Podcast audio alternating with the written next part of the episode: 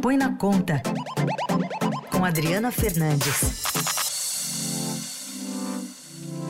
Bom dia, Adri, tudo bem? Bom dia, Carol, bom dia, ouvintes.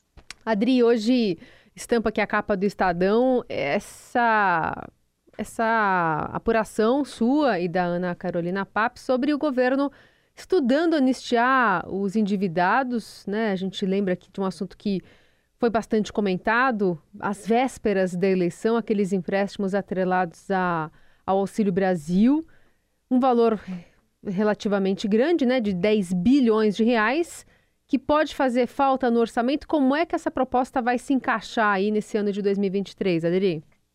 Bom, Carol, antes de mais nada, eu queria desejar anivers... feliz aniversário para a Rádio Adorado, fazendo 65 anos no ar. Obrigada. É isso para todos nós que participamos né, da, da, experiência de fazer uma rádio, fazer a rádio, né? Para mim é muito, muito legal, muito importante. Um prazer Com te relação, ter nessa história também, Adri. Com relação a essa matéria, é, o governo Bolsonaro, é bom lembrar, ele fez esse consignado para o Auxílio Brasil de forma muito eleitoreira, porque é difícil imaginar você oferecer um consignado com garantia de um programa de renda de 600 reais para pessoas que estão numa situação de alta vulnerabilidade. Por isso que precisam da renda, né, da renda, do programa de renda do governo federal.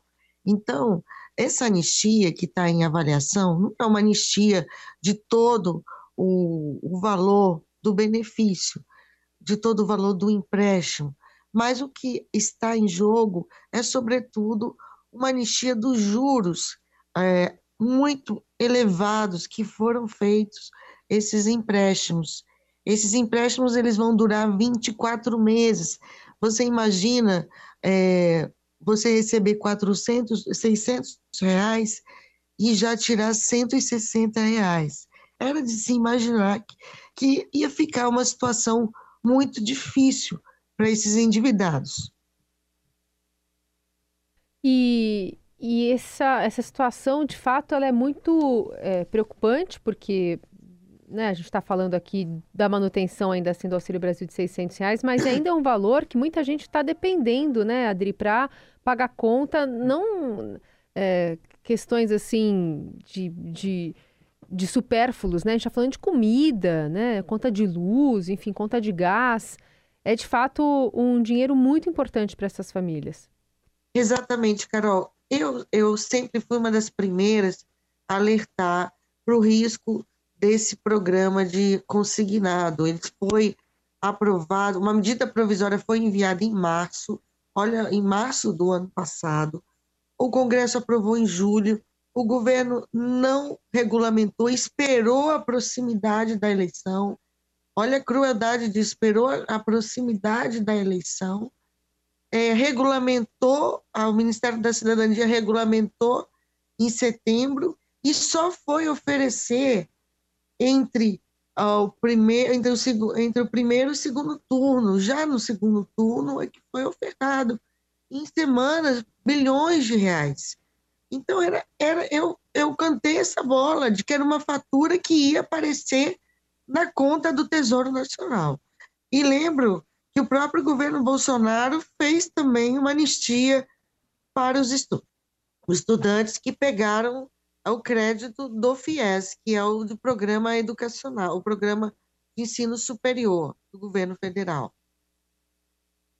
Agora, Adri, é isso, né? É, é, importante que se mantenha esse benefício sem essas interferências, sem essa possibilidade de crédito muito fácil, juro elevado. Mas como é que se encontra uma saída para se pagar, né? Essa possível anistia? Olha, é, vai ser mais um buraco aí, porque o governo é um assunto polêmico. Eu sei que eu coloquei uma informação que o governo não estava querendo falar mas antes da, da, do início do governo, ainda na, durante a oferta desse crédito consignado, no governo já se falava entre os parlamentares a necessidade de fazer isso, é, de fazer uma anistia, porque é, você imagina o, o, o, banco público, que é a Caixa Econômica, está cobrando taxas elevadas para esse público, para ele, porque não, não é barato para esse público, não são taxas baratas. É, e, ao mesmo tempo, entrega o auxílio, o auxílio que faz o, o pagamento do auxílio. É uma situação é, bastante esquisita do ponto de vista de social, de responsabilidade social. E eu espero, Carol, que os responsáveis por essa política é, escandalosa sejam responsabilizados, inclusive ah, em função do custo que o Brasil é, terá, o governo brasileiro, os contribuintes brasileiros terão para financiar esse escândalo que, para mim, foi o maior escândalo é, que a gente pôde observar nas eleições, porque ele não só teve impacto é, na impacto financeiro, como também a gente vai ver essas pessoas cada vez numa situação mais apertada, porque claro, quem é, já estavam numa, já estavam é, são pessoas que não têm acesso ao crédito. Você imagina, eles estão vivendo com 600 reais, né? Então, é, você ainda dá um empréstimo que o valor vai ser retirado direto na conta, né? direto no, no valor do benefício, quer dizer, não, é, não há caso de inadimplência, porque o, o, a Caixa vai com quem não pagar, quem não tem como não pagar. A Caixa tira o benefício, é, a, a, parcela, que é de 160 reais, do, do empréstimo, em 24 meses. Você prolonga por 24 meses uma situação muito complexa, muito complicada. E, eu, como eu repito aqui, espero que os responsáveis por essa política sejam é, investigados e responsabilizados. Adri, outro assunto que eu queria te ouvir é sobre a repercussão no mercado, bolsa fechando de novo em queda, dólar em alta, a partir de algumas falas né, de ministros que estão assumindo. A gente tem Carlos Lupe falando de é, previdência, tem também a questão do Ministério do Trabalho, Luiz Marinho falando de novo em, em em reforma trabalhista, em revisar alguns pontos. Fala, inclusive, que quer acabar agora com o saque aniversário do FGTS. Enfim, queria te ouvir sobre essas repercussões a partir das primeiras falas de ministérios importantes. Carol, um muito atropelo, né? A fala que mais mexeu com o mercado foi a fala do novo ministro é, da Previdência, o Lu, presidente do PDT, em que ele diz que vai revisar a, o que ele chamou de antirreforma, que é a reforma da Previdência, uma reforma que se mostrou efetiva, que tirou privilégios, e, é, e ele fala até mesmo em mudar a idade é, mínima para aposentadoria, ou seja, um retrocesso é, num assunto que já estava vencido.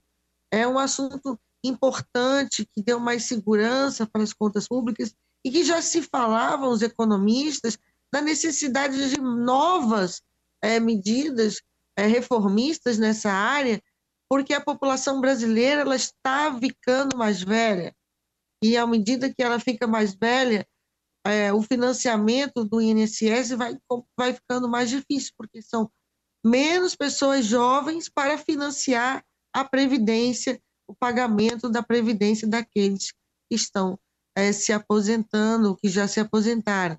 Então, esse rombo da previdência pública tende a aumentar. Então, já, já tinha que se discutir novas medidas reformistas e o ministro fala do passado, daquilo que já estava superado e que está começando a apresentar resultados é, nas contas do governo. Eu vejo como um tremendo retrocesso, não à toa o, o mercado reagiu negativamente. Essa Adriana Fernandes segue acompanhando tudo direto de Brasília com análise privilegiada aqui para você ouvinte do Eldorado. Adri, boa, boa quarta-feira. Sexta-feira você está de volta. Muito obrigado, muito obrigado, Carol, e boa, boa, boa quarta-feira para todos.